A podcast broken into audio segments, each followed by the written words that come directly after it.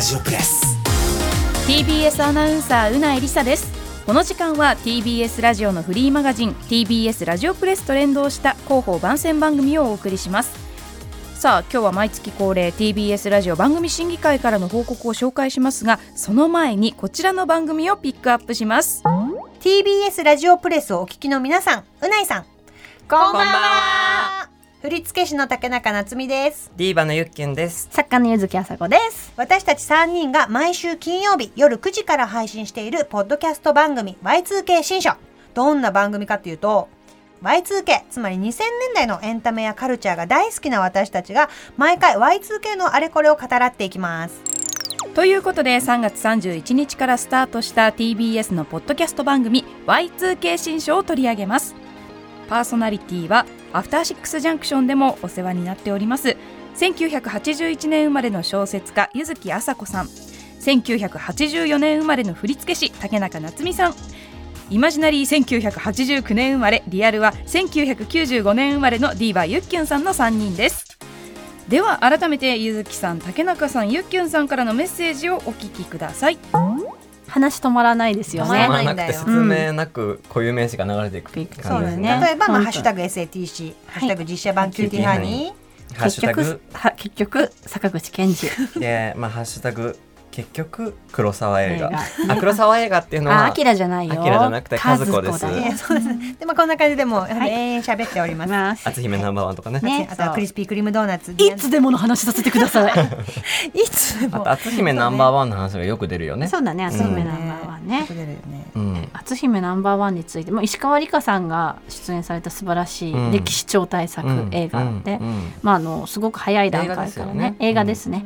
素晴らしい。シャイニングバタフライっていうね。ド。リームモーニングドリームスのね。ね主題歌だった。すごくいいいい映画で私あのこの「篤姫ナンバーワン」の実際にクラブに写真撮りに行ったんですよね。本当本当。出た。聖地巡礼。といえば聖地巡礼といえば柚木あさこまあねそれでカッとなってニューヨークにも行ってしまったわけですしね。うんうん。そうなんでそんなお話をねさせこういう名詞を散りばめて散々ね、させていただいて。カルチャーの話もするし、あとわ私はもう全然普通にもう中学の時の友達の話もします。そうだね。マリの話もマリとか、マリとね。うん沙織とか、沙織とかね。あのファーストキッ南チンのね。南中のあゆの話ね。そうね南中の愛と南中の安室と南中の重かよ。すごいね。ハッピーマニアの話もね、たくさんしたたいね。ハッピーマニアの話もしたいですよね。あとはあの皆さんからねあの皆さんの Y2K を教えてくださいって言ってメールも募集しているんですけど、もういいメールがわんさか来ていますね。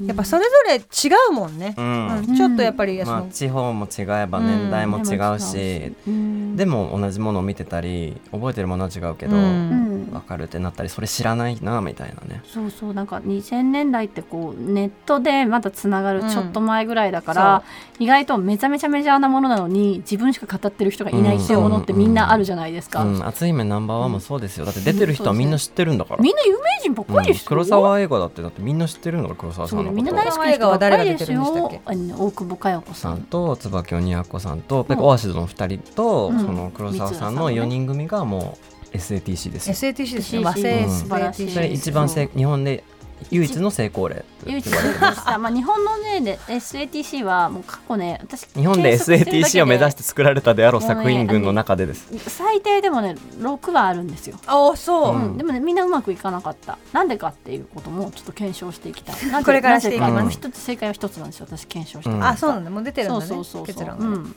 でこんな話にピンときたあなたはぜひお聞きください、Y2K 新書は毎週金曜日夜9時から各種ポッドキャストサービスにて配信中です以上竹中夏実。ゆっきゅん柚木あさこ。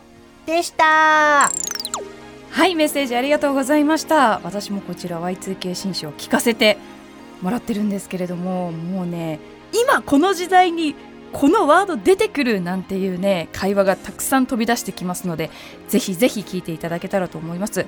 あと私も見たことなかったドラマなんですけど深田恭子さん主演の「ファイティングガール」っていうドラマがすごく面白そうですごくウーマンエンパワーメントなドラマなのかなっていうお話も聞けてぜひぜひ見てみたいドラマが増えちゃいました。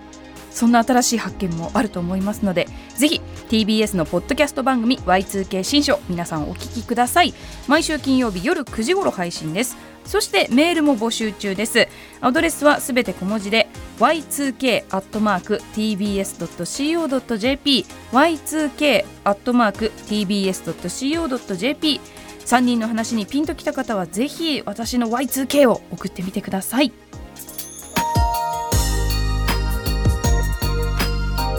ここで第210回 TBS ラジオ番組審議会からのご報告です。TBS ラジオ番組審議会は放送のあり方を考え番組の改善向上を目的としてほぼ毎月1回会議を行っています。今回は2023年3月11日土曜日の午後1時から3時まで放送された報道特別番組「伝える東日本大震災から12年」について審議されました。東日本大震災から12年。番組では震災の経験や教訓をどう伝え続けていくのかをテーマとし災害時の SNS 運用や情報の伝え方地震や津波からの避難の在り方など震災の経験を改めて伝えました。パーソナリティは荻上チキさん南部ひろみさん武田砂鉄さんです。番組を聞いた委員の皆さんからは伝えるという視点で震災後12年間にわたって震災に向き合い続けた人の声を聞けるのはとても良かったと思う。放送を聞いて震災を忘れずに被災地に触れるタッチポイントをいくつか紹介してもらったという印象がある。また少し自分でも調べてみようという行動につながるような内容だったと思う。次の若い世代に伝えていく手段としてテキストや交渉以外に動画や SNS などを活用すべきだと思うし最近だと VR やメタバース空間を利用する研究なども進んでいると聞く。公共的な情報がデジタル上でどう保存されどのように活用されていくのかなど未来の伝え方についての議論があるとさらに良かったと感じた。もう少し意識的にマイノリティの話を入れてほしかったなとすごく思う。3月11日という特別な日に限られた時間で震災全般を伝えようとすると基本的にマイノリティの話を削る方向に行くと思うので意識的に企画を盛り込む姿勢が必要だと思った。番組前半はなんとなく皆さんが震災で被害のあった場所を外側から眺めているという印象があった。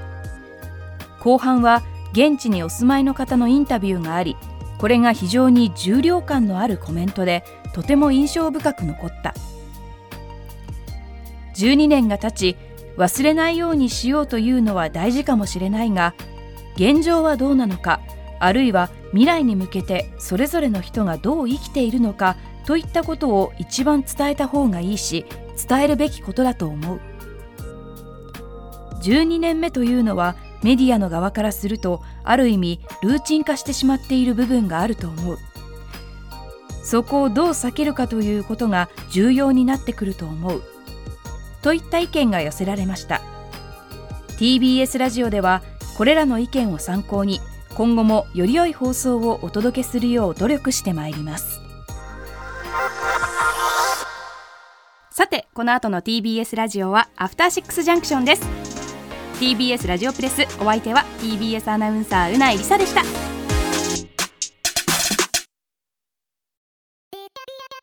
ラジオポッドキャストで配信中。ゼロプリラジオ聞くことできるパーソナリティは LGBTQ ハーフプラスサイズなどめちゃくちゃ個性的な4人組クリエイターユニット。午前0時のプリンセスです。ゼロプリラジオもう好きなもん食べな。好きなの何でも鍋に入れたら鍋なんだから。マクド鍋に入れちゃおう。そしたら全部鍋。おならが出ちゃったことを何て言いますか？プリグランスバズーカ。ちなみにおしゃれではないよ。ゼロプリラジオ。笑ってるやん。こんな感じになります。笑い方海賊になります。おうち最後にこの CM 聞いてるみんなに一言。お前え？なんで言った？とにかく聞いてください。ゼロプリで検索。ゼロプリラジオ毎週土曜午前0時に配信。それではポッドキャストで会いましょう。せーの。ほなまた。ゼロプリレディオ